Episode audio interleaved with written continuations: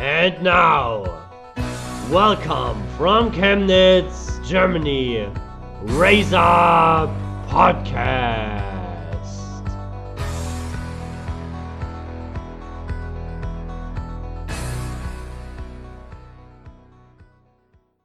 Hallo und herzlich willkommen zum Race Up Podcast.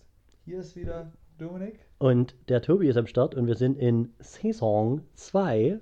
Herzlich willkommen zur zweiten Saison vom Race Up Podcast. Äh, Ich freue mich riesig, ähm, dass es jetzt endlich wieder losgeht. Wir hatten eine siebenwöchige Pause drin. Sommerpause, jeder hat mal ein bisschen relaxed, Genau. Und, ein bisschen auf andere Gedanken gekommen. und jetzt versuchen wir ganz groß jetzt wieder rauszukommen. Ist ja auch aktuell wieder was passiert. Ne? In der letzten, vor der Sommerpause war ja nicht ganz so viel, da war das BWL-Turnier, aber da ging ja, glaube ich, der NBA noch nicht wieder los oder war gerade so Genau. am Anlaufen wieder. Und jetzt sind ja nur schon wieder auch im, in der BBL und in der Pro A, Pro B, im sächsischen Basketball geht die Saison auch bald wieder los. Äh, ja, die Restrictions sind alle schon wieder ein bisschen aufgehoben. Ja, das stimmt. Ne? Gott sei Dank. Man kann ja auch wieder bei schönen Outdoor-Events grillen oder skaten oder Bier trinken. Ne? Geht ja, das geht ja alles. Ne? Ähm, kurzer Ausblick auf die Folge. Ja. Ähm, kurz wollen wir über unsere eigene Sommerpause reden. Mhm. Ähm, möchte euch mal kurz mitnehmen auf unseren Trip, auf dem wir waren. Ich glaube, unsere, unsere Fragen, unseren, wie hast du es immer genannt, unsere, unsere Freundebuchfragen werden wir, denke ich, heute mal weglassen, weil die Leute kennen uns ja alles. Machen wir das Vielleicht nächste hat Mal sich wieder. was geändert. Wenn dann, nö, hat bei mir nicht. Vielleicht ja bei mir. Ja, naja, egal. Vielleicht. Ähm, vielleicht auch nicht. Äh, ja, und dann wollen wir ein bisschen, oder wollen wir in die NBA reinschauen. Da sind, ja mitten, sind wir ja mitten in den Playoffs. Mhm. Erste Runde Ähm, ist gespielt. Erste Runde ist durchgespielt. Bei der zweiten Runde sieht es schon gut aus. Manche haben schon vier Spiele, manche drei, Mhm. manche nur eins. Ähm, und dann gucken wir mal in die BBL, denn die Niners sind ja aufgestiegen. Und Mhm. Sind haben hart in der Trainingsvorbereitung. Ich glaube, die erste volle Woche ist jetzt rum. Ja. In der richtigen, als komplettes Team.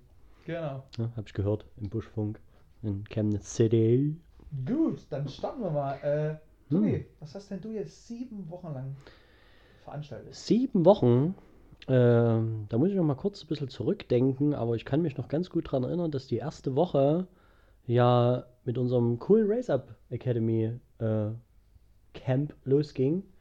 Und äh, auch für alle Zuhörer, wir werden auf jeden Fall in den nächsten Tagen ein bis, naja, ich denke mal nicht zwei Wochen, aber in der nächsten Woche nochmal eine kleine Feedback-Runde machen und nochmal ein bisschen was über das Race Up Academy Camp von 2020 sagen, wie das so ablief, wie es uns gefallen hat, wie es dieses Jahr aufgebaut war unter den ganzen äh, Corona-Bedingungen.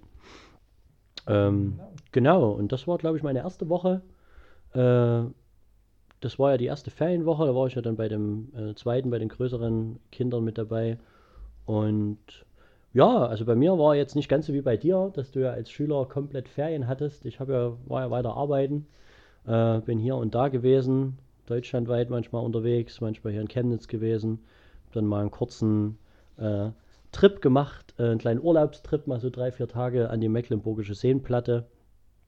Äh, war dann schon mal in meiner äh, neuen Heimat in Leipzig ab und zu mal, habe dort ein paar Wohnungen angeguckt, habe ein paar Leute besucht, habe äh, vor zwei Wochen, das war das letzt, vorletzte Wochenende der Ferien, an dieser Studie teilgenommen, dass wieder Großveranstaltungen äh, stattfinden können, also unter welchen Bedingungen Großveranstaltungen stattfinden können. Das war sehr interessant, war eine Uni, äh, von der Uni Halle äh, organisierte Studie. Ähm, da wurden verschiedene Szenarien durchgespielt und Tim Bensko, einer meiner Lieblingskünstler, äh, hat dort gespielt. Äh, Lieblingskünstler in Anführungsstrichen, also kostenlos, habe ich mir mal angeguckt. Äh, Geld hätte ich jetzt nicht dafür bezahlt, glaube ich. Also doch nicht Lieblingskünstler. Nee, im Herzen. Also er hat wirklich, hat er schön gemacht, aber ich bin da nicht so der, dass ich jetzt zu einem Konzert von so einem Schmusesänger gehen würde und da Geld dafür bezahlen.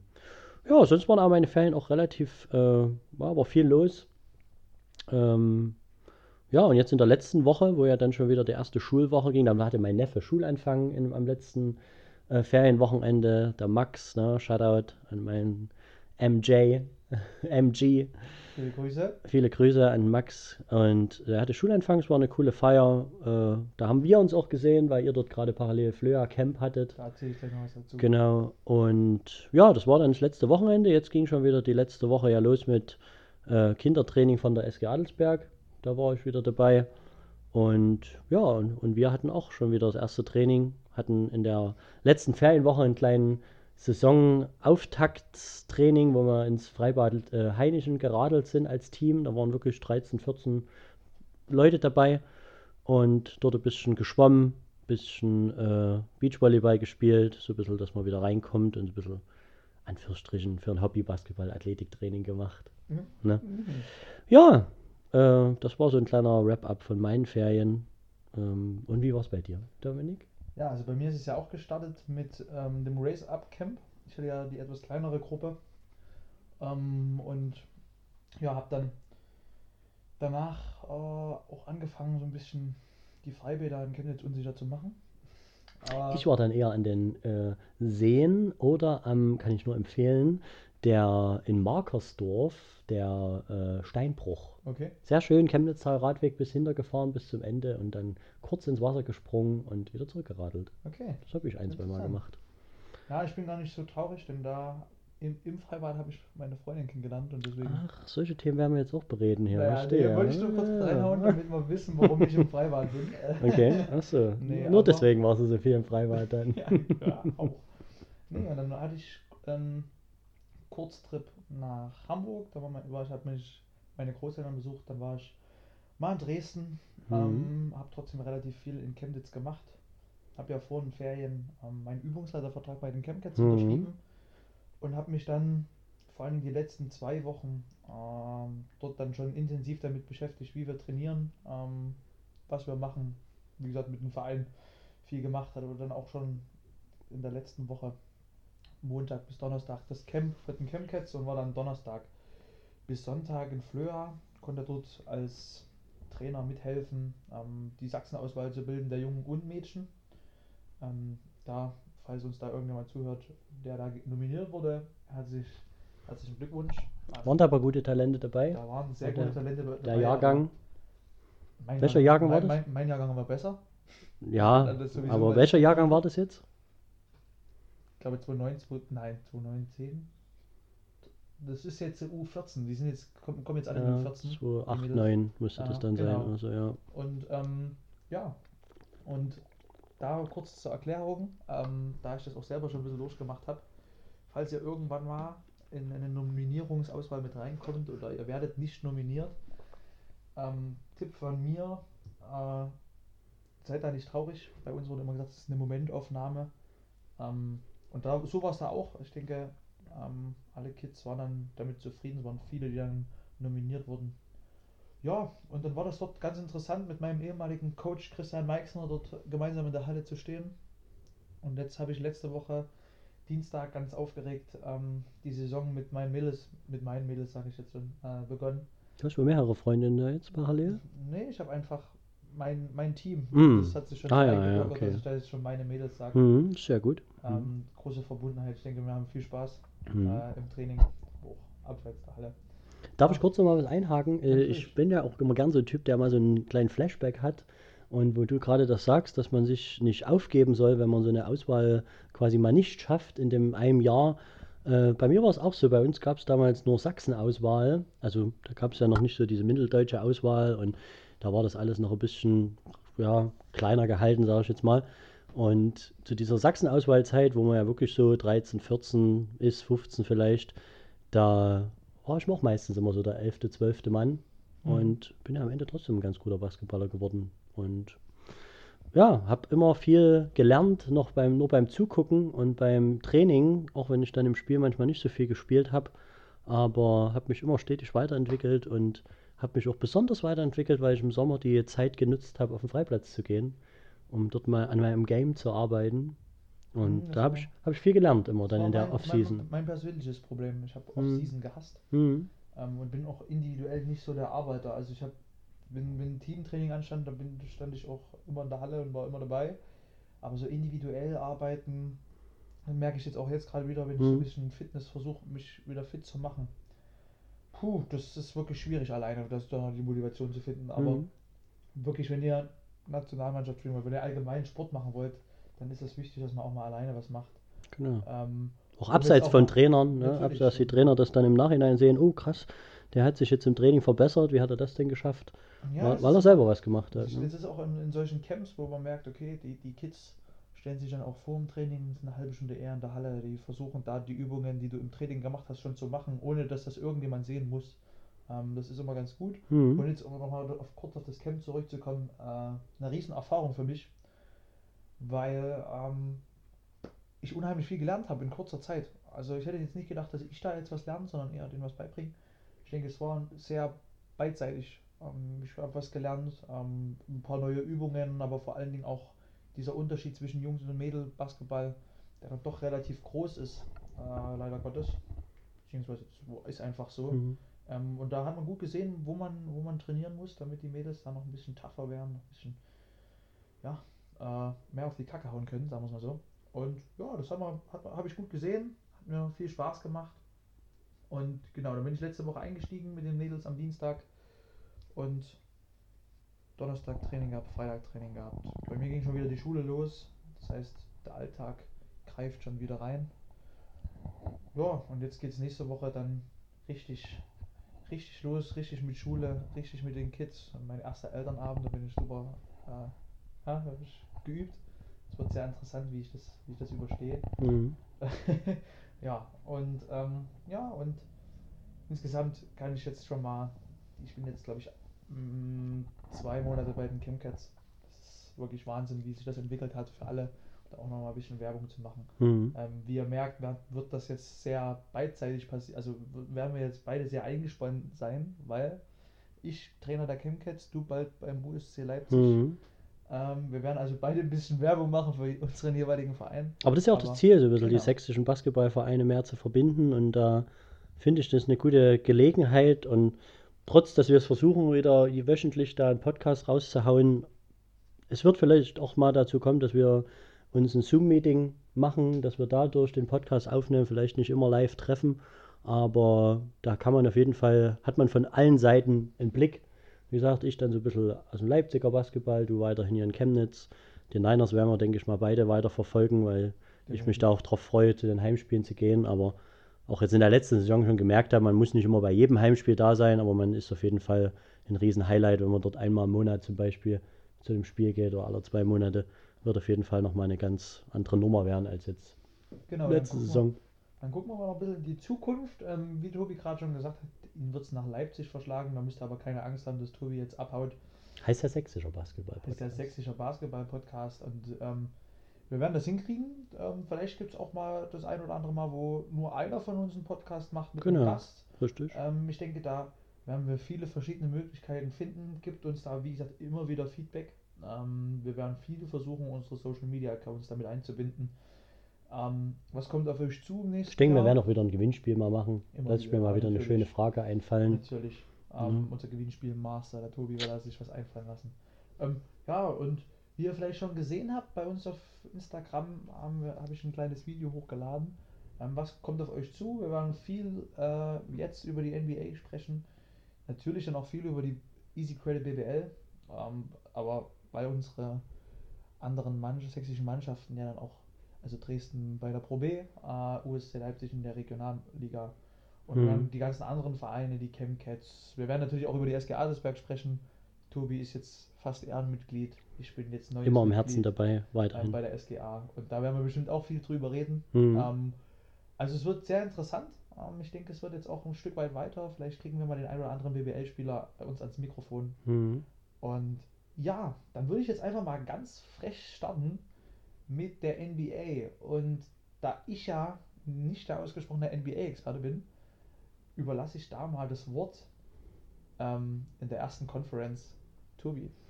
Bitte starte. Also die National Basketball Association Oh, je, je, aus der- NBA äh, sind ja momentan die Playoffs und ist ja allgemein eine ganz äh, weirde Situation dort jetzt, nicht nur für den Fan, sondern auch für die Spieler, weil ja schon die Saison dann, wo die weitergeführt wurde, in dieser NBA-Bubble stattgefunden hat, in diesem äh, Worldwide äh, Complex, Disney World Complex, wie das immer ist, in Orlando, Florida. Und mittlerweile ist es ja so, wir sind jetzt in der zweiten Playoff-Runde. Jeder eingefleischte Basketball-Fan, der uns ja auch zuhört, wird es sicherlich am Rande auch mit verfolgt haben, wie so die erste Runde ausgeht. Da will ich jetzt gar nicht weiter groß drauf eingehen und wie eben die Saison dann wieder anlief und alles. Ähm, abseits von den Spielen finde ich es momentan auch cool, weil die Spieler ja wirklich auch immer sehr familienverbunden sind. Da ist es ja jetzt mittlerweile nach, also ab der zweiten Runde erlaubt, dass dort auch die Frauen und ähm, ein Kind oder die Kinder mit, mit in die Bubble dürfen. Und äh, ich glaube sogar, was gerade ein bisschen in der Diskussion steht, ist, dass zum Beispiel die Schiedsrichter einen Gast mit reinnehmen dürfen und bei den Trainern aber irgendwie noch nicht. Das ist gerade ein bisschen, habe ich gerade gestern gelesen, dass dann ein, ein Coach, ich weiß nicht welcher, äh, sich ein bisschen, ja, das ein bisschen unschön findet, dass bei den äh, Referees eben erlaubt ist, dass die einen Gast mit reinnehmen dürfen und bei den äh, Trainern aber irgendwie noch nicht. Also ich denke mal, da wird auch noch was kommen. Ich denke, bei den Trainern, die Frauen können ja da auch mit rein oder was weiß ich, ein Sohn, ne, Doc Rivers, sein Sohn, äh, nee, der ist ja sogar noch mit dabei mit Houston. Ja. Aber man wird, äh, äh, es bleibt spannend, wie das weitergeht, weil die ja auch äh, weiter, weiß nicht, ob die irgendwann dann sogar in den Finals äh, Fans zulassen. Keine Ahnung, wieso der aktuelle Stand dort in Amerika ist. Also die, die wollen wir jetzt auch gar nicht drauf eingehen, auf die Zahlen äh, mit der, mit der Corona-Pandemie. Auf jeden Fall ist es jetzt so, dass äh, die NBA ja in der zweiten Runde oder der ersten Runde haben die Lakers Portland ja dann am Ende doch deutlich geschlagen, trotz dass Portland das erste Spiel gewonnen hatte. Äh, die Lakers sind jetzt in der zweiten Runde schon 0-1 hinten gegen Houston und das ist ein bisschen, naja, die Lakers sind so ein bisschen als Favorit äh, ja in die allgemeinen, in die Saison schon gestartet, jetzt in die Playoffs ja sowieso. Und dass dann so ein Team wie Houston, was ja wirklich ganz anderen Basketball spielt und in der ganzen Saison ja schon mehr auf nur noch Guards und Flügel setzt, also eine ganz schöne small äh, kleine Aufstellung spielt, äh, trotzdem dann das erste Spiel klaut und trotzdem das erste Spiel gewinnt. Aber man muss ja auch sagen, dadurch, dass die ja dort immer in derselben Halle spielen oder immer im selben Umfeld, gibt es ja nicht so wirklich Heimvorteil oder, oder irgendwie. Ja, aber das, also ich muss ehrlich sagen, da habe ich mich vor kurzem schon mit jemandem aus Dresden unterhalten, ähm, dass die Serie ganz interessant wird. Ähm, also jetzt die, in der zweiten Runde hat man ja auch gesehen, als Houston gegen OKC gespielt hat, dass wenn Houston äh, ne, einen guten Tag erwischt, was, was die Dreierquote und, und allgemein die Feldwurfquote angeht, dann können sie, glaube ich, jedes Team in der Liga schlagen. Nur das Problem ist, dass sie, wo sie, wenn sie halt nicht gut, also sehr gut treffen von außen, ähm, ist ihre Verteidigung nicht stark genug, um das abzufedern. Mhm. Ähm, ja, James Harden hat jetzt mal wieder einen geblockt und ja, er fängt langsam an zu verteidigen. Habe ich auch sehr gesehen, aber, ja. Ähm, trotzdem bin ich der Meinung, ähm, wenn OKC dort drei Spiele klauen kann gegen Houston, mhm. dann kann, können die Lakers definitiv vier Spiele dort klauen. Mhm. Die Frage ist, mm, ich denke jetzt nicht, dass es, dass es eine, eine Fünf-Spiele-Serie wird. Ich denke schon vielleicht, vielleicht, dass es sogar eine Sieben-Spiele-Serie wird. Mhm. Ähm, weil, wie gesagt, Houston, wenn sie den Ball gut teilen, und das haben sie in den letzten Wochen gut gemacht und dann von außen treffen, dann ist das möglich.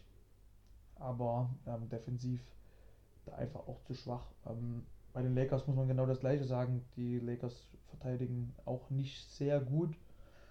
Und ich denke, das ist also ein Offensivbattle. Ähm, mhm. Spielt Platz 1 gegen Platz 4 ähm, in der Regular ich, denk, ich denke, da wird es aber auch zum Beispiel, also man hat das von vielen NBA-Spielern schon immer so in der Vergangenheit gehört, wenn dann jetzt zum Beispiel jetzt Anthony Davis, der ja auch äh, Anwärter war auf den äh, Defense Player of the Year Award, ich denke, der wird jetzt noch ein bisschen gekitzelt worden sein, dadurch, dass er den Award nicht gewonnen hat äh, da nochmal einen Zacken draufzulegen und, und auch da am, am, am defensiven Ende äh, nochmal eine Schippe drauflegt und LeBron auf jeden Fall auch der Play of LeBron. Ich denke, ja, ich bin schon fast der Meinung, das wird wieder so eine Serie wie bei äh, Lakers Portland, dass die vielleicht das erste Spiel verloren haben, weil sie vielleicht, weiß ich nicht, ein bisschen überrollt wurden, ein bisschen überrascht wurden, noch nicht so richtig auf Houston eingestellt sind. Äh, ich denke schon, dass das eher eine 5 oder 6 Spiele Serie wird, dass das nicht über sieben Spiele geht weil ich denke, die Lakers werden die dann von der Größe her und von der Kraft her einfach äh, dominieren. dominieren. Ja, interessant ja. wird es definitiv, ähm, um noch ein kurzes Argument von dir zu crashen. Mhm. Ähm, also wenn die Lakers nicht gut vorbereitet waren, dann frage ich mich, was die da gemacht haben. denn die haben 4-1 gewonnen Hm. hatten und, und Houston hat 4-3 gewonnen. Das heißt, die hatten einfach äh, zwei Spielrunden Pause, konnten sich zwei Spiele von Houston angucken und konnten äh, genug arbeiten und trainieren. Ich glaube, das war die einzige, eine der wenigen Mannschaften, die auch wirklich viel trainiert haben in der freien Zeit. Ähm, deswegen finde ich, also falls es wirklich so ist, Hm. weiß ja keiner, wenn sie die wirklich unterschätzt hätten, fände ich das sehr, oder nicht gut vorbereitet sind, dann fände ich das sehr Ja, aber es ist ja trotzdem ein. Unterschied, ob du jetzt viel Videoanalyse betreibst oder ob du dann wirklich am Ende des Tages auf dem Parkett stehst und gegen die Mannschaft spielst. Da, ja, wird man sehen. Aber wie gesagt, meine.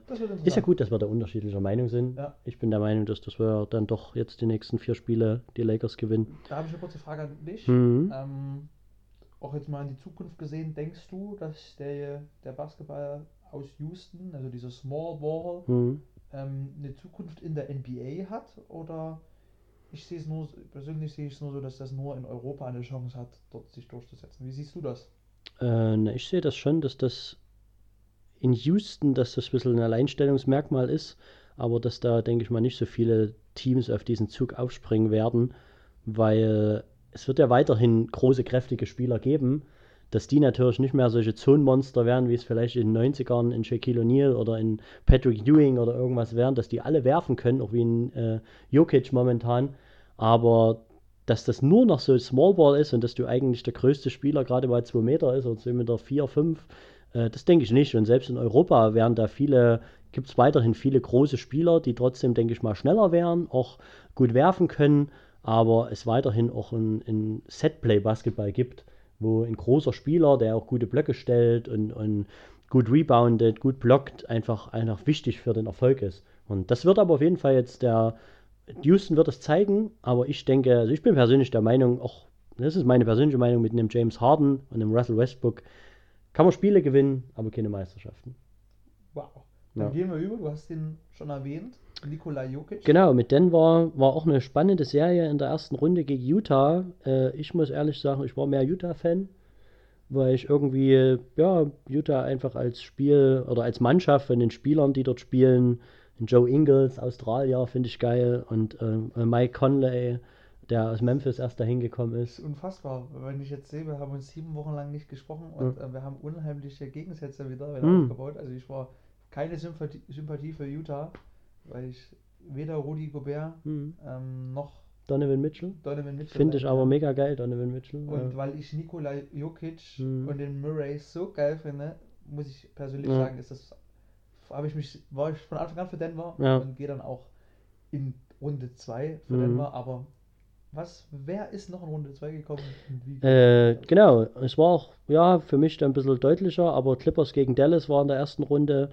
Dann mega Vorstellung Luka Doncic und eigentlich ein geiles Battle zwischen den zwei Teams, die aber wirklich eigentlich so in ihrer ganzen Stufe auf unterschiedlichen Ebenen stehen. Dallas ja wieder so im Rebuild und Porzingis hat dann nicht gespielt, weil er verletzt war. Doncic hat das ein bisschen alleine Ja. geregelt. Äh, das ist auch jetzt okay. Also es wäre wirklich eine riesen Überraschung gewesen, wenn die, glaube ich, die Clippers, die als, als zweiter großer Favorit äh, gelten, da rausgekickt hätten. Mhm. Äh, deswegen ging die Serie dann 4 zu 2 aus und die Clippers sind in die nächste Runde eingezogen. Spielen jetzt gegen Denver, äh, wo ich ja auch wieder nicht, ich, ich bin jetzt nicht unbedingt, in, dass ich Denver nicht cool finde und dass, ich die, dass die nicht guten Basketball spielen. Ich finde auch den Jokic mega und der Murray macht auch ein geiles Spiel. Aber auch jetzt wieder äh, bin ich mehr der Clippers-Fan, der dann sagt, okay, die Trainererfahrenheit des Trainerstabes mit Doc Rivers und Lou Williams und äh, Sam Cassell, der dort auf der Bank noch mit sitzt. Äh, und auch das Team, äh, die waren auch in der ersten Runde noch nicht so da. Auch ein Paul George war in der ersten Runde komplett raus. Oh und ja. der ist aber eben wirklich so ein Spieler, was wir vorhin schon mal im, im, im Vorgespräch drüber geredet haben, dass manche NBA-Spieler, die brauchen auch ihre Familie, die brauchen ihren Halt, die brauchen so ein bisschen, die, die können nicht immer nur Business und immer nur Basketball spielen. Und ich glaube, Paul George ist so ein Spieler, den, den fehlt das, dass er dort auch mal abseits des Basketball abschalten kann, um wieder sich fit zu machen fürs nächste Spiel. Und ich denke auch eine Kawhi Leonard ist so der, ja, der hat noch nicht so ganz überzeugt, der hat das Team trotzdem getragen, aber ich denke, er kann noch eine Schippe drauflegen. Und deswegen denke ich jetzt, diese Serie gegen Denver wird, naja, ich, ja, es steht 1-1 momentan, aber ich denke, es wird dann schon, denke ich mal, entweder 4 4-1 oder 4-2 äh, ausgehen für, Die Clippers. Und die Okay. Clippers ziehen auf jeden Fall ins Western Conference Final ein und spielen dann dort gegen U äh, LA Lakers. Uiuiui, da kommt das Stadtduell. Ähm, ich sag noch kurz was zur Clippers Dallas Serie. Mhm. Ähm, meiner Meinung nach einer der ekligsten Serien, die ich jemals gesehen habe im Mhm. Basketball. Mhm. Ähm, und da muss ich ganz kurz Marcus Morris rausholen, Mhm. ähm, der meiner Meinung nach nach den Taten, die er dort in den Spielen gemacht hat, also falls es jetzt keiner im Kopf hat, der hat dort, ähm, glaube ich, dreimal gegen Luka Doncic wirklich unsportliche Szenen rausgehauen, ähm, die in einer Basketballhalle, egal ob NBA-Bubble oder nicht, nichts verloren haben. Ähm, und ich finde, und das ist jetzt vielleicht eine sehr harte Meinung, die ich da vertrete, aber so ein Spieler darf in so einem Turnier nicht mehr spielen. Ähm, der hat dort wirklich ein, ein, zwei unsportliche Fouls, ist fast in jedem Spiel mit zwei technischen Fouls rausgeflogen. Ähm, das ist äh, sehr, sehr ähm, fragwürdig, was da passiert ist. Gut, ich sehe das auch mit der Luka Doncic Fanbrille. Trotzdem, ähm, als allgemein neutraler Spieler finde ich das sehr unfair, was da passiert ist. Und ich hoffe, dass er das jetzt gegen Denver abs ablegen kann, weil wenn er das nicht ablegt, ähm, werden der auch in der, in der Bubble die Rufe größer, dass so ein Spieler da nicht mehr spielt. Es sind aber jetzt auch schon in der Serie zwei Spiele gespielt und er ist eigentlich nicht aufgefallen mit negativen Szenen. Ja, auch nicht positiv. Also Das habe ich jetzt wirklich, habe ich jetzt wirklich nicht so verfolgt, aber ich habe mir die Szenen auch, also ich kann mich wirklich an zwei Szenen, ich weiß nicht, du hast gesagt, es sind drei Szenen, die da vorgefallen sind in der Serie gegen Dallas. Ich kann mich an die eine Szene erinnern, wo Luka Doncic auf den Schuh getreten ist. Das fand ich sehr, naja, das sah nicht absichtlich aus. Also ich habe mir die Szene danach oft angeguckt und das kann passieren, wenn du jemand, auf jemanden zugehst und dann in dem Moment der stehen bleibt und du den hinten auf den Schuh trittst. Das zweite, an was ich mich erinnern kann, wo Luka Doncic dort zum Korb geht und gefault wird und er dann nochmal, noch mal, ja, nochmal nachschlägt, das sah schon sehr absichtlich aus, äh, wo er wirklich, sagen wir mal, vielleicht ein Statement setzen wollte. Und äh, ja, das ist eben so ein dreckiger Spieler, der, den jedes Team braucht und gerade so einen Doncic, das, den dann durchs bisschen kitzeln will und den dort aus der Fassung bringen will. Und das hat er ja irgendwie geschafft auch. Der ist ja dann kurz so ein bisschen, naja, wollte handgreiflich werden. Porzingis hat, nee, der äh, Boban Marjanovic hat ihn dann ein bisschen zurückgehalten mit seinem eine Riesenhand. Äh, ja, gebe ich dir auf, bis bin ich auch geteilter Meinung. Wie gesagt, ich bin Marcus Morris. Ich finde die Morris Twins äh, coole Typen. Marcus Morris hat ja sogar in Boston gespielt die letzten Jahre. Der ist eigentlich prinzipiell kein dreckiger Spieler. Der ist, ja, dreckiger Spieler im Sinne, er macht versteckte Fouls, aber so extrem unsportlich, wie er jetzt aufgetreten ist, ist er eigentlich nicht. Also, der kann von mir Ja, ich habe nämlich letzte wo Woche mal mit ihm telefoniert und Ja, da hat er mich natürlich. entschuldigt bei mir. Ja, das ist okay. äh, ja, mit Luca habe ich natürlich auch telefoniert. Genau, eben. Und der meinte, was das für ein riesen Arschloch auf Ja. der Bubble ist und deswegen. Ja, nee, aber wenn er das unterstreicht, also ich, ich bin da so ein, ich bin da so ein Spieler oder so ein, von der Art her, um da jetzt eigentlich nicht tiefer einzugehen, aber wenn er das unterstreichen würde mit, mit, mit mega Leistung, dann ist das für mich okay, dann, dann kann der dort auch mal ein unsportliches Foul setzen. Aber wenn der dort einfach nur auf dem Feld ist, um so eine Scheiße zu machen Mhm. und in jedem, in jeder Szene, wo es mal ein bisschen, wo es ein bisschen Tumult ist, ist da immer dabei gewesen. Mhm. Ähm, das finde ich einfach zu viel des Guten und deswegen. Das ist ist aber seine Rolle. Ich denke, das ist seine Rolle in dem Ja. Team, weil irgendwie Ähm, das, aber da offensmäßig. sieht, sieht man, dass Doc Rivers einfach ein krasser Coach ist, weil Mhm. ich glaube, der gibt solche Rollen. ja, Und ähm, mal gucken, wie, wie, was er für eine Rolle, also nicht Doc Rivers, sondern ähm, Marcus Morris. Hm, ähm, für eine, in der, in der jetzt in hm, der zweiten Runde spielen wird. hm. Ähm, aber dann gehen wir mal rüber, um da jetzt nicht tiefer reinzugehen. Genau. Da würde ich jetzt mal. Im Osten war es so, auf jeden Fall in der ersten Runde war auch eine Überraschung. Ach, du wolltest das das machen. mal Ach so, ich dachte, ich bin der Exper NBA-Experte. Ja, Du kannst ja dann deine Expertenmeinung. Ah, okay, okay. Na, da bin ich ja gespannt, ob wir da wieder ungleiche Meinungen haben. Also für gespannt. mich eine absolute Überraschung ähm, in, der, in der ersten Runde dort, dass Orlando dort ein Spiel überhaupt geholt hat. Ähm, hier in meinen Unterlagen habe ich übrigens nicht Orlando gesch geschrieben, sondern Orlando. Aber das ist Hm. egal, äh, das kann passieren, Sonntagabend. Äh, ja, Milwaukee gewinnt die Serie 4-1. Ähm, hoch verdient. Äh, brauchen wir, glaube ich, nicht lange drüber reden. Ähm, interessant nur, dass beide Number One Seeds ähm, in, im ersten Spiel in den Playoffs nicht gewinnen und auch in der zweiten Runde, da kann ich schon vorgreifen, Hm. in ihrem ersten Spiel nicht gewinnen. Ähm, und dann gehen wir rüber. Ähm, Pacers gegen Miami. Miami, meiner Meinung nach, eigentlich dort in der Underdog-Rolle, gewinnt dort 4-0. Sweep die weg. Hm. Und sagt Hallo äh, in Runde 2. Und da steht es gerade 3-0. 3-0 für, für Miami ähm, gegen Milwaukee. Ähm, und da ist, spielt für mich der Businessman in der Bubble mit, ähm, den ich eigentlich nie sympathisch fand, aber einfach der macht einfach absolut sein Business. Jimmy Buckets! Jimmy Butler. Unfassbar, was der auf, auf, aufs Feld legt. Natürlich gehören auch noch andere Spieler dazu. Aber was ist deine Meinung zu diesem Team und warum ist das so eine fucking Bubble-Überraschung? Ähm, erstmal noch meine Meinung zu, dem, zu der Serie Milwaukee-Orlando. War ich auch überrascht, dass Milwaukee dort das erste Spiel äh, verliert. Trotzdem haben sie dann deutlich gewonnen. Wo ich aber wirklich mehr überrascht war, ist, dass die Pacers, die ja wirklich eigentlich in diesen acht Seeding-Games, die die vorher hatten, eigentlich schon überzeugt hatte und auch ein TJ Warren, der dort, ich glaube, was war es, höchst 54 oder wie viel hat er dort eingeschenkt? 57, Was 54, irgend sowas. Ahnung. Äh, dass die wirklich eigentlich auch als Team, trotz dass er so ein bisschen herausgeragt ist, äh, wirklich sehr geile Spiele abgeliefert haben, dass die dort 0-4 eingehen gegen Miami, hätte ich nicht gedacht, äh, hatte vielleicht auch viel damit zu tun, dass äh, schon in diesen ganzen Seeding Games, äh, denn ihr zweitbester oder relativ guter Mann äh, Sabonis nicht dabei war. Kommt gerade nicht auf den Vorname. Der, der, der, der Montes. Hm, genau. Black Lives Matter steht auf dem Trikot jetzt überall. Ja, aber die Namen haben sie wieder drauf gefügt. Stimmt, und- stimmt. Ähm, ja, auf jeden Fall war, war ich da ein bisschen überrascht, dass die wirklich kein einziges Spiel da in der ersten Runde gewinnen. Äh, genauso bin ich jetzt so überrascht, dass eben jetzt 0-3 steht äh, und dass Milwaukee nicht auch wieder bloß so einen Ausrutscher hatte und eben das erste Spiel mal verliert. Ähm, ja, Miami, wir hatten es vorhin schon mal gesagt, da gibt es eben Spieler wie Butler, der dort wirklich, ich fand den schon immer geil, weil der war schon in Chicago damals mit Derrick Rose, äh, fand ich den einen geilen Spieler. Äh, Marquette University hat er gespielt. Äh, Dwayne Wade ist sein Vorbild oder einer seiner Vorbilder. Äh, Ich glaube, Dwayne Wade hat ihn auch nach Miami gelockt. Äh, seine zwei Stationen vorher in Philadelphia und Minnesota haben einfach irgendwie nicht so gepasst, weil er einfach dort, ich glaube, er ist so ein Spieler, er kann das Team führen und kann sich nicht so richtig, ja, so ein, so ein, der hatte in allen anderen Teams, war er vielleicht nur so die dritte Geige. Und das ist er, glaube ich, das ist er nicht. Und das ist, ja, Das ist das größte Problem, was er hat. Und das ist jetzt natürlich wieder als 17-jähriger kleiner Bub aus Deutschland schwierig zu diagnostizieren, aber ähm, finde ich persönlich, ist sein Arschloch geben. mhm. Ähm, wir haben jetzt gesehen, Michael Jordan hatte das auch. Ähm, wir haben unheimlich, Kobe Bryant Mhm. das auch. Ähm, auch nochmal Rest in Peace. Mhm.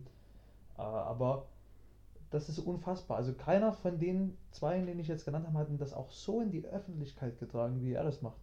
Also Mhm. wie er sagt, ich habe gesagt in der Auszeit, gib mir den Ball. Mhm.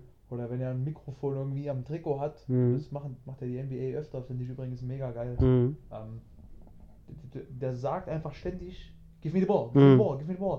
Und ich sag, halt die Klappe, Mhm. spiel, shut up and play. Mhm. So, in dem, in dem, Mhm, in der. Jetzt mhm. nicht allgemein gesehen, Mhm. muss ich mich zurückziehen, aber da einfach mal Spiel spielen. Und wenn er trifft, dann kann er von mir aus sagen, Mhm. the next, ne, the, the nächste ist meiner. Aber sowas finde ich einfach, und da ist es natürlich in solchen Mannschaften wie Philadelphia oder Minnesota, wo du bei Philadelphia einen Joel Embiid hast, wo du Ben Simmons hast, Ben Simmons, ähm, und bei Minnesota hast du Carl Anthony Towns, Mhm. da hast du Jeff Teague, da hast du ganz viele Spieler. Na, damals war. Jeff Teague noch nicht da, aber Andrew Wiggins war dort so ein bisschen der zweite Wiggins, Star so. in dem Team. Und da kannst du nicht sagen, Mhm. gib mir den scheiß Ball. Genau, und das das kann er aber ja- jetzt in Miami.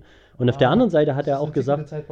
Ja, aber auf der anderen Seite hat er auch gesagt, wo er nach Miami gekommen ist, dass er das cool findet dort, dass dort er angeschissen wird, wenn er Scheiße macht, aber genauso er das Recht hat, andere anzuscheißen, wenn die Scheiße machen. Und deswegen sind die dann, glaube ich, auf einer Wellenlänge. Und Aber deswegen, ich finde deswegen, nö, weiß ich nicht, aber das ist auf jeden Fall, ich glaube, er ist dort so ein bisschen der Nummer 1 Führungsspieler und man hat dann, kurz danach, hat man dann so ein Bam Adebayo oder auch die, die Rookie-Spieler, die dann eben, und aber eben auch so Spieler wie Andrew Iguodala, der, jetzt, der ja Spielminuten kriegt, äh, aber auch Spieler wie Udonis Haslem, die schon so viel Erfahrung in dieser NBA gesammelt haben und Mhm. dann auch wirklich abseits des Feldes, auch wenn sie nicht auf dem Feld stehen, so gute Leader sind und so gut dem Team dort abseits des Feldes in Auszeiten, aber auch im Hotel und alles helfen können.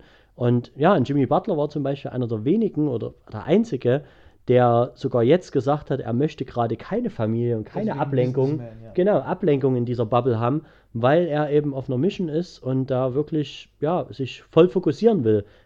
Mein- Das, wie gesagt, unterschiedliche Meinungen gibt es da. Ja, aber ich, ich, also ich sag mal so, das ist eine, wenn, wenn die gewinnen, Hm. das machen sie derzeit, Hm. läuft das perfekt und er kann die ganze Zeit sagen, give me the ball Ja. und äh, ich werfe und Ja. ist mein Angriff und Ja. alles Mögliche.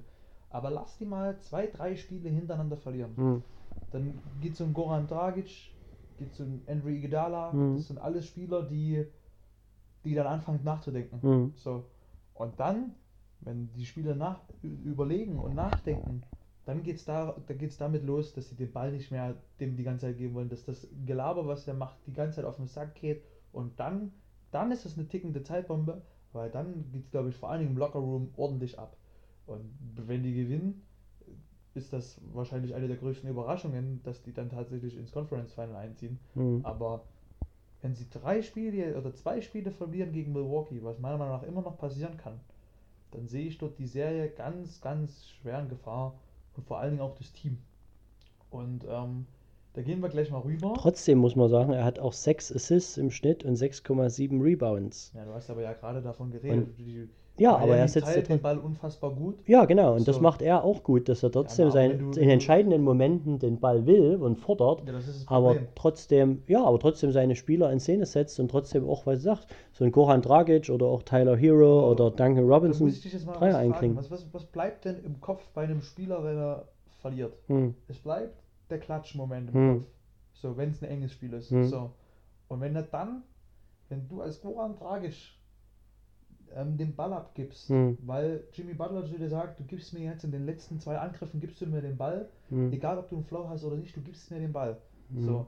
Und die zwei Angriffe ver vergeigt Jimmy Butler, hm, dann, dann sagst du nicht als Goran Dragic, okay, das kann passieren, sondern dann, dann, dann sagst du, ey, was will der? Das Aber ich glaube- die scheiß Würfe selber. Genau, dann richtig. geht das los. Naja, Und dann geht hm. das Gezicke, vor allen Dingen bei Jimmy Butler, geht dann das Gezicke im Lockerroom los. Und wie gesagt, ich bin der ganz großen Überzeugung, dass wenn die zwei Spiele in Folge knapp verlieren, also die können verlieren, wie sie wollen, hm, wenn sie zwei Spiele verlieren, dann wird es eng. Vor allen Dingen im Lockerroom. hm, Ähm, und da gehen wir gleich, würde ich jetzt gleich mal rüber swipen, hm. ähm, zu einem Team, wo es meiner Meinung nach im Lockerroom mittlerweile brennen müsste. Und zwar ist es bei den 76ers aus Philadelphia. Ähm, Mhm. ich glaube, da ist das ganz arg im Wagen. Also Da ist ja auch schon, die sind ja schon- wieder nach Hause Ja, gefahren, deswegen, sind ähm, 4-0 untergegangen. 4-0 gegen Boston untergegangen. Hm. Ähm, ich denke, da wird es jetzt im Sommer einen großen Umbruch geben, weil es ist jetzt schon das zweite Mal, dass die Hm, da nicht so gut aussehen. Gut, letztes Jahr gegen Toronto mit Hm. der Buzzer wieder ausgeschieden. hm. Ähm, aber dieses Jahr echt ganz krass. Ben Simmons aber auch verletzt gewesen jetzt. Ne? Aber also das war, hm, das war glaube ich eine der auch, also meiner Meinung nach mit Abstand deutlichsten Serien ja, in dieser, in dieser, ähm, in diesem ganzen Turnier. Bubble-Zeug. Hm, Und genau, dann ist Boston weitergekommen und dann auch eine super deutliche Serie, muss man auch dazu sagen. Mhm. Toronto gegen Brooklyn. hm, Ähm, ja, Brooklyn einfach keine Null, Null Chance gehabt. Ähm, ich glaube, die sind froh, dass sie überhaupt in so einer mega Umbruchssaison genau. Irving, Überall, er will hauptsächlich, spielen. dass sie in die Playoffs überhaupt gekommen sind. Und Ja. da gibt es absolut Big News in Hm, Brooklyn. hm, Steve Nash hm. wird Head Coach bei den Brooklyn Nets und ich finde es unfassbar geil. Ganz Was überrascht, ganz, ganz überraschend. Äh, ich finde es gut, weil auch, das ist immer das, der Unterschied, wenn man dort in der NBA, wenn man da die News verfolgt und wenn man das aber nur am Rande verfolgt, denkt man, okay, Steve Nash ist jetzt von 5, 6 Jahren raus aus dem Basketball, spielt nicht mehr. Aber wenn man mal näher guckt, war er die letzten Jahre immer bei den Golden State Warriors zum Beispiel.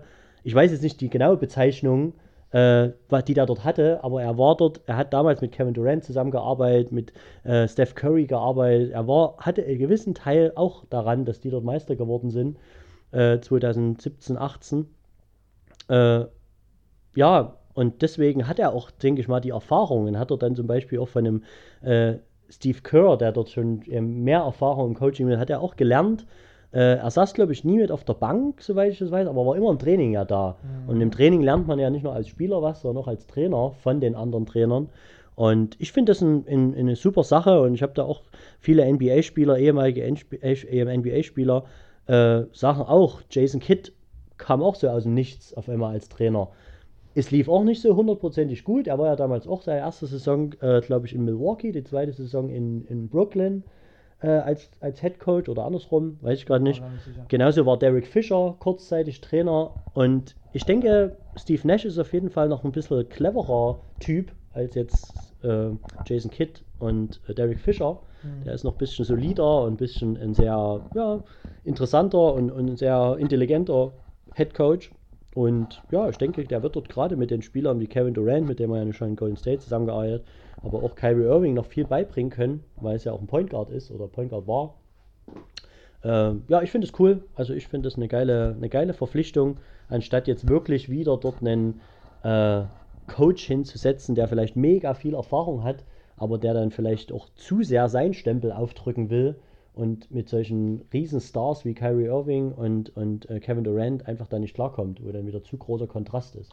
Vor allem, man muss sich, also erstmal habe ich das ist me- meine NBA-Source, Mhm. mit, mit Roach telefoniert und so. Mhm, Ja, okay. Mhm. Ähm, und ähm, naja, aber Kevin Durant soll einen Beitrag dazu geleistet haben, ähm, dass Steve Nash kommt. Aber der hat gesagt, dass, es ein gut, dass er sich das gut vorstellen kann. Mhm. Und in Brooklyn wird ja auch gerade viel umgeschmissen. Und jetzt überlegt man mal, Steve Nash Head Coach, Kyrie Irving Point, Starting Point Guard, Kevin Durant in der Starting Five und DeAndre Jordan. Mhm. Alter Scheiß, das ist für mich eine, eine. Mannschaft, die dann ordentlich aufmischen kann, die Liga. Da muss ich aber sagen, bei Brooklyn finde ich Jared Allen mittlerweile geiler. Äh, die Andre Jordan hat si- sicherlich noch seine Daseinsberechtigung, aber ist eher so ein Dwight Howard No. für Arme, also nicht für Arme, aber es wäre so, ein, so eine Rolle, der kann so eine Rolle erfüllen, wie Dwight Howard momentan bei den Lakers hat, der dort trotzdem noch eine gute Rolle von der Bank spielt, aber ich denke, der Andre Jordan ist auch schon so über seinen Zenit drüber. Ich finde trotzdem die Andrew Jordan deutlich stärker als Ja. Dwight Howard jetzt auch noch. Aber Hm. gehen wir weiter. Genau. Boston gegen Toronto. Eine Zweite super Runde. interessante Serie. Hm. Steht 2-2. Hm. Ähm, denke ich definitiv verdient. Boston hat 2-0 geführt. Ähm, jetzt kam Toronto. Das dritte Spiel war sehr, sehr knapp, ne? mit den letzten 0,5 Sekunden äh, durch den muss Dreier. Jetzt mal ehrlich, als Head. Coach Hm. würde ich eskalieren. Du stellst einen 8 Meter großen Typen Hm. mit Taco Fall Hm. gegen Kyle Lowry Hm. am Einwurf, Ja. um kurz die Szene klar zu machen. So. Hm. Und alles wird gut verteidigt und dann fliegt ein Pass über die Zone in die andere Ecke des Feldes an die Dreierlinie zu einem Spieler, den keiner kennt, gefühlt. Hm. Der macht den Dreier rein. Warum in Gottes Namen aller Länder kriegt Kyle Lowry einen Pass Hm. über Taco vor, wenn er seine Arme hebt, ist er 5 Meter groß. Hm. Gefühlt. Warum? Also als Head Coach, Hm. ich glaube, ich hätte ihn rausgeworfen aus der Bubble. Ich glaube nicht, das, das hat nur nichts mit dem Headcoach zu tun. Das hat einfach was damit zu tun, dass Aber als Das ja, aber- eskaliert. vielleicht wäre, ja, er war nicht nah genug dran, muss ich so im Nachhinein sagen. Er kann ja, ich meine, weiß nicht, wie viel die einen Meter Abstand halten müssen oder sowas. Und ich glaube, wenn der noch näher an Kyle Lowry, Kyle Lowry dran gestanden hätte, dann wäre auf jeden Fall, ja, aber gerade in den Pass, ich meine, ein Pass an, an dieselbe Seite wäre sicherlich schwierig geworden, Genau, ja. aber gerade so ein langer Pass über die ganze Zone, kann, hat natürlich eine übelste Bogenlampe gehabt. Ja, und dann sind die einfach, ich glaube nicht, dass das irgendwie ein Play war, was aufgezeichnet war. Mhm. Das war einfach Das durch Zufall dann entstanden. Das Und ja, Und aber dieser Ananobi macht auf jeden Fall einen guten Job. Der spielt geile Playoffs. Und das ist auf jeden Fall Nein, nochmal so ich ihn jetzt abgetan habe mit dem Spieler, der keiner kennt. Nee, wollte aber wir als NBA-Experten, genau. hervorheben, dass Taco Fall, Mhm. äh, also ja, das, das Ja. hat mir als, als neutraler Zuschauer, als Basketball begeisterter Mensch, hat mir das in der Seele wehgetan, was der da gemacht Ich denke hat. aber nicht, dass da ein Coach wie Brad Stevens dann ausrastet Doch. und dann. Nee, glaube ich nicht. Doch. Der ist da zu wird- sachlich. Der, ist- der ist, ist auf dem Feld sachlich, aber ich kann mir den so vorstellen, wie der im Lockerroom abgeht. Hm, Also das kann ich mir gut vorstellen. Er Okay. wird bestimmt, der ist im ersten Moment ist der sehr explosiv und dann aber, wenn es wieder vors Mikro geht, ist er sehr sachlich und Mhm. sagt, ja, das kann passieren und hier und da wird. ja. Ähm, das darf aber nicht passieren. Ganz einfach. Auf jeden Fall habe ich letzte Nacht das Spiel äh, so nebenbei noch angeguckt, glaube ich sogar das letzte Viertel oder vorletzte Viertel, was dann das vierte Spiel war. Und da, ja, es war auch wieder ein Spiel, was Boston hätte gewinnen können. Aber man hat einfach gemerkt, dass äh, Toronto dann ja natürlich als amtierender Champion und als Team, was auch so sehr geilen Teambasketball spielt, sich einfach dann nach diesem 2-0 Rückstand gefangen hatte, noch ein bisschen einen kleinen Push gekriegt hat durch diesen Buzzerbeater und durch diesen Last-Minute-Sieg. ja, es- ich denke, das wird eine spannende Serie. äh, am Ende, trotz dass mein Herz für Boston schlägt, würde ich es auch cool finden, wenn Toronto weiterkommt, weil die immer noch, weil die der amtierende Meister sind und einfach einen guten Coach haben, Coach of the Year, Nick Nurse. Ah, Und geile- Mensch, Was denn? Unfassbar. Wir wollten den Spannungsbogen aufbauen, um dann noch später den, die Awards rauszuhauen. Hatten wir das? einfach so. Ich denke auch viele wissen das schon. Naja, aber wir Na, dann lassen wir die anderen zwei noch ein bisschen offen. So, und nee, da gehen wir, also ich würde jetzt mal. Du hast ja noch einen vergessen übrigens hier auch, äh, den Most Improved Player. Ach ja, okay. Aber das gleich- könnte ich auch aus dem, aus dem, aus dem das Kopf dir ja auch sagen. aus dem Kopf sagen. Ja, auf jeden Fall, wie gesagt, achso, ja. Die, So, Hm? dein Tipp, hm, ähm, Tipp, dein Tipp war, dass wir im hm. Eastern Conference, Nee, Western Western Conference, Conference Finals, Die Lakers gegen Clippers. Lakers gegen Clippers, wer setzt sich da durch? Ja, ich. Clippers. Ich habe von Anfang an, bevor diese Bubble überhaupt losging, habe ich äh, schon vor der Saison oder wo die Saison so anlief, habe ich war mein Tipp, Clippers werden Wie viele Meister. Spieler? Wie viele Spiele? Clippers gegen Lakers? Die Serie Clippers gegen Lakers, wie viele Spiele? Pff, Ja, es wird spannend. Also das könnte ich mir sogar bis über sieben Spiele und mit einem Buzzerbeater von äh, Kawhi, Kawhi Leonard aus der Ecke. Anthony Davis heult, dann geht raus. Tja. Ähm, mein Tipp. Weil ich es einfach auch geil finde, äh, äh, Kawhi Leonard, der dort äh, dann mit drei Teams Meister wird und vielleicht sogar dreimal Finals MVP wird, das finde ich einfach cool. Das finde ich schon eine No geile way. Story. No way. Hm, mal sehen. Mein, mein Tipp. Lakers ist, und da ich immer ein bisschen verrückt bin, kennt mich Mhm. mittlerweile. Lakers spielt gegen Denver. Und in fünf Spielen klären die Lakers das und ziehen ins, ins Finale ein. Mhm. LeBron, der beste Spieler der Welt, nach Michael Jordan. Also der beste jetzt noch spielende Spieler der Welt. Ähm, wird MV Finals MVP, definitiv.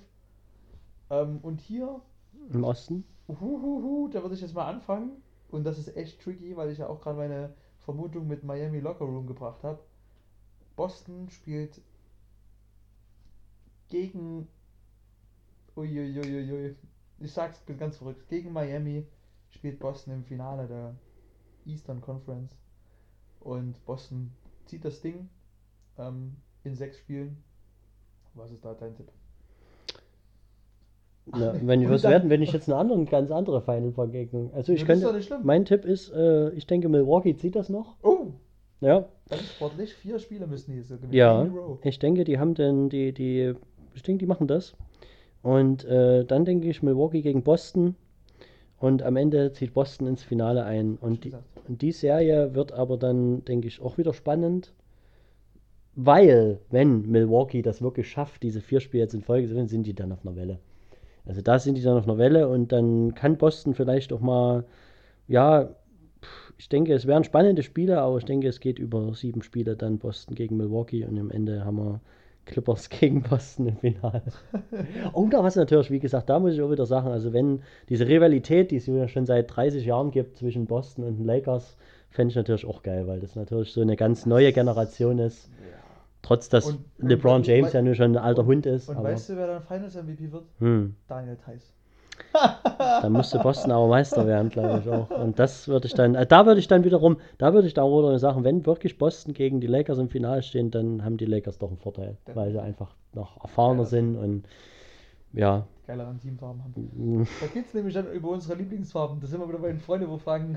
Gelb gegen Ach so, Grün. stimmt, ja, gelb gegen grün. Ja. Ja, na gut, ähm, dann gehen wir jetzt, weil wir, also mein NBA Champion 2020 Mhm. wird, werden die Los Angeles Lakers. Mhm. Dein Champion wird. Die LA Clippers. Ui. Hatte ich wir ja bleiben eigentlich. in der gleichen Stadt. Das Ja, ist ja. Gut, dann gehen wir mal rüber. Du hattest ja schon gespoilert. Mhm. Ähm, Coach of the Year, sag's nochmal.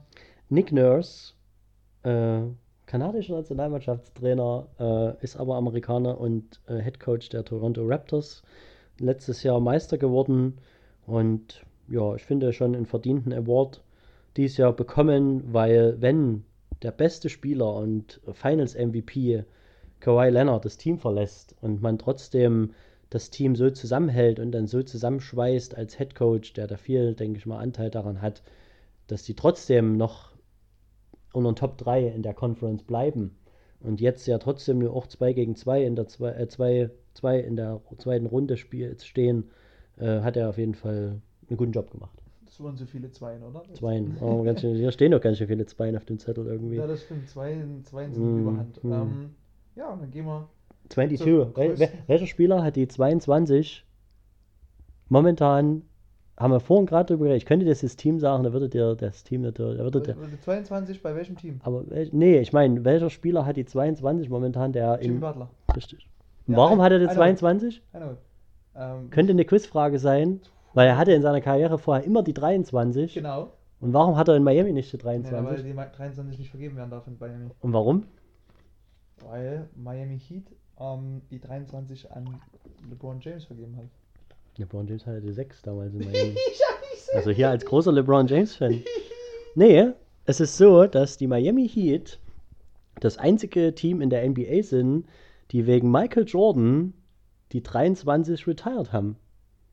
Weil Pat Riley gesagt hat, Michael Jordan hat so krasse Spieler in, Spiele in den 90er Jahren gegen die Miami Heat gemacht.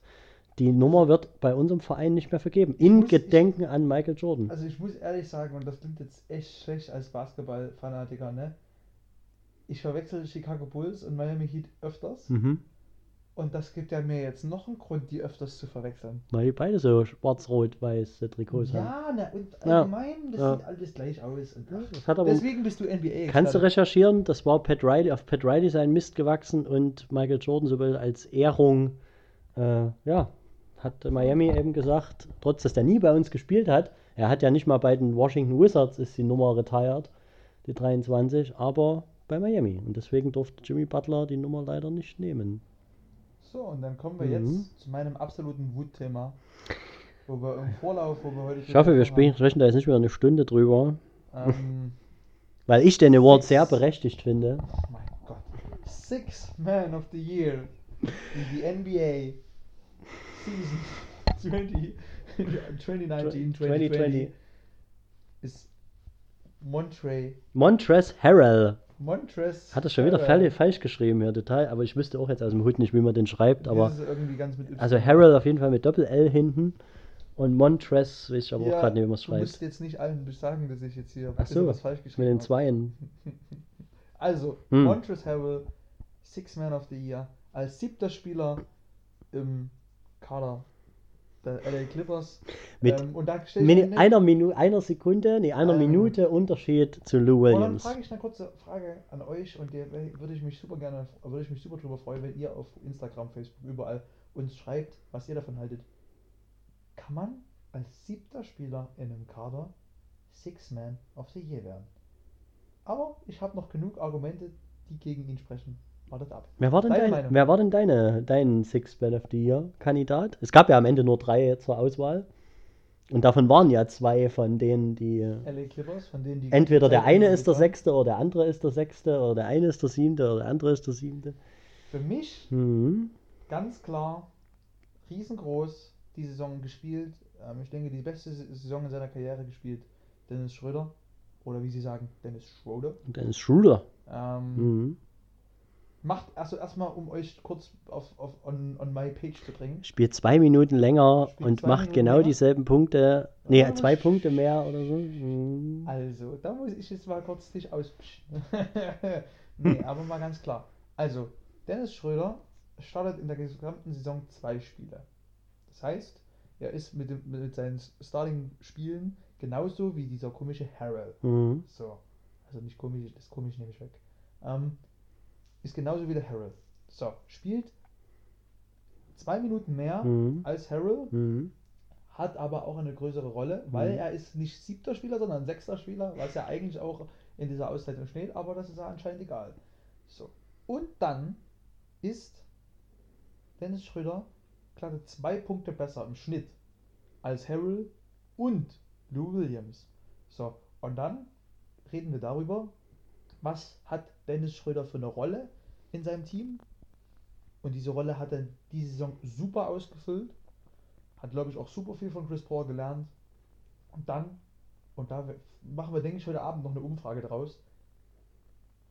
Warum zu Gottes Namen aller Länder, und das sage ich euch schon zum zweiten Mal, ist Dennis Schröder nicht Six Man geworden. weil er 69 Stimmen weniger bekommen hat von den ganzen Experten aus dem, da kommen wir wieder dazu, der junge 17-jährige deutsche Dominik, der aus Deutschland Chemnitz kommt, sicherlich seine Meinung zu dem Thema hat, aber ich denke, die ganzen Journalisten, die dort firsthand in der Bubble sogar teilweise sind, aber auch so Die haben sich schön alle bestechen lassen. Vielleicht, Da gab's vielleicht. Ja Ess Abendessen von dem Harold und keiner hat, hat gewusst, wie er ihn schreiben soll. Könnte ich mir auch nicht vorstellen, weil Hat der, glaube ich, nicht so ein Spieler ist. Der ist, glaube ich, so so nach außen, da, da hätte ich, sowas hätte ich dann eher einem Dennis Schröder zugetraut, der dann sagt, komm, ich gebe euch ein paar freie Klamotten von DS17 oder gebe euch mal ein Essen aus im Atlanta. Der hat immer, glaube ich, noch sein Lokal da in Atlanta oder seine Chill-Lounge-Area in Atlanta.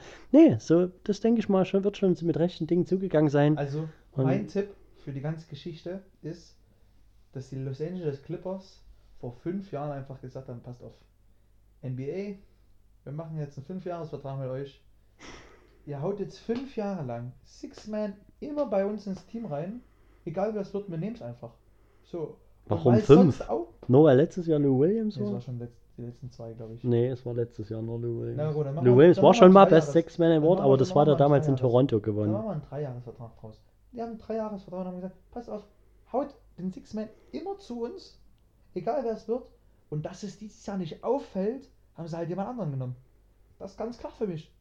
Das ist einfach riesengroße Schiebung. Ich finde, und äh, als kleiner junger Mann aus Chemnitz, ja, Da muss ich dir leider revidieren, du hast recht, es ist ja. Lou Williams 15, da war er nämlich noch in Toronto, glaube ich, ja.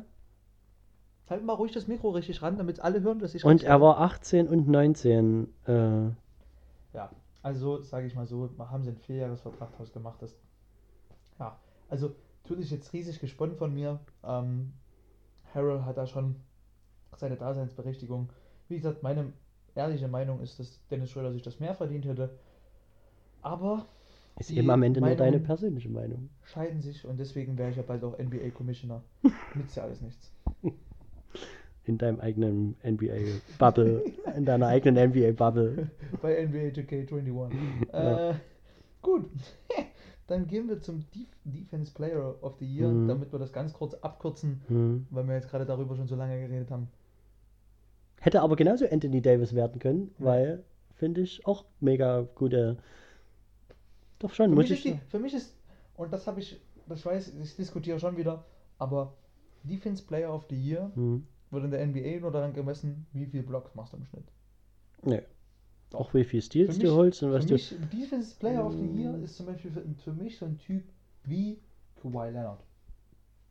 Aber wenn du dir anschaust, und das, das kannst du dir jetzt nochmal, wenn du dir das Telefon rausholst, wenn du dir anschaust, in den letzten fünf Jahren, wer wurde Defense Ja, es sind meistens Big? Mans auf jeden Fall. Immer Center. Und da kannst du mir nicht erzählen, weil die Fußarbeit. Aber ganz kurz, haben. ganz kurz, darf ich ganz kurz unterbrechen, natürlich. ohne jetzt mein Handy rauszuholen. Ja, bitte. Michael Jordan ist auch Defensive Player of the Year schon geworden in seiner Karriere. Ist der Center? Nee, aber er war, wurde nicht nur an seinen Blocks gemessen, die er dort gemacht hat, Ja, sondern aber auch an ich meine, seine. diese Tendenz, darüber zu gehen, ist meiner Meinung nach ganz klar da. Und deswegen, wie gesagt, ich. Oder Draymond Green, der ja auch Defensive Player of the Year schon ja, geworden ist. Aber das ist für mich ist auch kein ein- Flügel mehr. Und der hat dann Hm, wahrscheinlich nee, der hat auch- Saison ist er einfach auch mal drei Zentimeter höher gesprungen, hat mal noch ein paar Bälle abgefischt. Aber ich habe ja gerade, warte mal, Gary Payton ist auch schon als Point Guard jetzt Defensive mal die Player. letzten Ja. vier Jahre, fünf Jahre. Ist Kawhi Leonard 2014, 15, Ja. zweimal hintereinander gewonnen, dann Draymond Green und dann war es eben zweimal Rudi hintereinander Gobert Rudy Und, Gobert. warte mal kurz. Rudi Gobert? Was spielt der für eine Defense außer in der Zone? Schöner Block. Ich denke, der wird auch gute Stats haben in der. Warte mal. Der hat einfach 8 Meter Arme, der würde ich wahrscheinlich auch Steals holen. Hm, Also, um das kurz zu erklären, ich bin jetzt nicht anti alles, was die NBA hier macht. Ich hinterfrage nur. Und da scheint es ja, eine war kurze. schon hauptsächlich mit den Blocks. ja. Hat unter einem Stil im Schnitt. Unter einem Stil im Schnitt. Ich Mhm. könnte, also jetzt auf Anhieb würde ich mal ganz frech behaupten, dass ich ganz viele Spieler finde, die mehr Stils im Schnitt haben. Aber das ist egal. Ähm, Janis Antetokounmpo ist es geworden, meiner Meinung nach verdient, weil er auch manchmal an der Dreierlinie verteidigen darf. Ähm, ja, deine Meinung dazu ganz kurz und knapp. Äh, Finde ich auch verdient. Wie gesagt, ich hätte es auch Anthony Davis gegönnt, aber auf jeden Fall verdient. Gut. Und dann gehen wir zum Most Improved Player. Und das ist die klareste Sache, wo sogar Tobi und ich uns einig sind. Naja, mich hätte auch noch ein, zwei. Ich weiß gar nicht, wer dort am Ende überhaupt im Finale stand. Kannst du mir die anderen zwei, weißt du es? Nee, aber nämlich du auch hast nicht. vorhin gesagt, dass das für dich klar ist. Ja, aber es ist schon klar und, und, und ich freue mich auch sehr, aber, Unfassbar. Jetzt fällt er mir hier an den Rücken. aber trotzdem hätte ich auch noch äh, zum Beispiel deinen Lieblingsspieler oder einer deiner Lieblingsspieler, Luka Doncic, auch Der das schon. gegönnt. Nee, der ist auch erst in meinem zweiten Jahr. Ja, in seinem zweiten Jahr. Naja, und Brandon Ingram, der es jetzt geworden ist, ist in seinem vierten Jahr. Da ist dann nicht Brandon Ingram, das ist Jay Morant geworden. Nee, Ach, das nee, ist nee, Rookie of the Year. Rookie of the Year, sorry, jetzt, Jetzt habe ich mal ein bisschen verwechselt. ne? Jay, wer ist es geworden? Brandon Ingram. Ja gut, der hat es aber auch entwickelt. Richtig, deswegen sage ich. Und im Finale stand Luka Doncic, Bam Adebayo und Brandon Ingram. Und da Aber muss ich sagen, sagen, ich also- hätte es allen dreien gegönnt, weil Ja, Bam genau. Adebayo war All-Star dieses Jahr, Brandon, waren alle drei All-Star dieses Jahr geworden. Als, als Luka Doncic sich Und- zu entwickeln, ist super schwierig, weil der kam in die Liga und war schon geil und Ich weiß. werden. Ich weiß, und der hat ja auch schon Rookie of the Year äh, geworden, äh, ge gewonnen letztes Jahr und hat aber ja wirklich nochmal eine Schippe draufgepackt. Also der hat ja nochmal krassere Stats rausgeholt und Triple Doubles aufgelegt und so. Auch jetzt, dies wurde ja, diese ganze Bubble wurde ja gar nicht mit einbezogen. Es wurden ja, Ja. wirklich nur die Spiele, Also die bis Sie. zu Mitte März, äh, ja, sagen sie, aber Mitte März äh, stattgefunden haben. Und da muss ich sagen, ich hätte es, ich finde es cool, dass es Brandon Ingram geworden ist, weil der wirklich einen krassen Schritt nach vorne gemacht hat und auch so ein bisschen zu einem Leader dort in äh, äh, New Orleans, bei New Orleans Pelicans geworden ist. Aber ja. Halten wir das kurz. Rookie of the Year ist Ja Morant. Das ist wirklich eindeutig, weil da stand zur Auswahl, glaube ich, noch äh, Chris Nunn von den äh, Miami Heat. Und ähm, Zion Williams. Ja, und Zion Williams hatte einfach, muss man ehrlich sagen, viel Talent, hat immer noch viel Talent, aber hatte einfach zu viele Spiele verpasst. Und Ja Morant hat einfach eine mega Saison gespielt und hat mega als Rookie dort sein Team geführt, sogar in die, äh, in die Bubble hat er ja gute Spiele noch gemacht. Und Der Ja. Vorteil, den er hatte, und das sage ich jetzt mal auch wieder als kleiner 17-jähriger Junge, ist, dass alle auf Zion Williamson geguckt haben ja, und er einfach Ruhe, in Ruhe arbeiten konnte ja. und jetzt einfach geliefert hat. Und Zion Williamson hatte den Druck, Mhm. hatte alle Augen auf sich, war Genau. verletzt, keine Richtig, Chance. richtig. Hat für mich kein einziges Spiel gemacht, wo ich gesagt habe, er ist besser als Jay, Jay Morant. Ja, Und, ähm, nicht Jay fällt- Morant, Ja, Ja Morant. So ein bisschen an der Ja, Aussprache jetzt arbeiten. der Korinthenkacker von.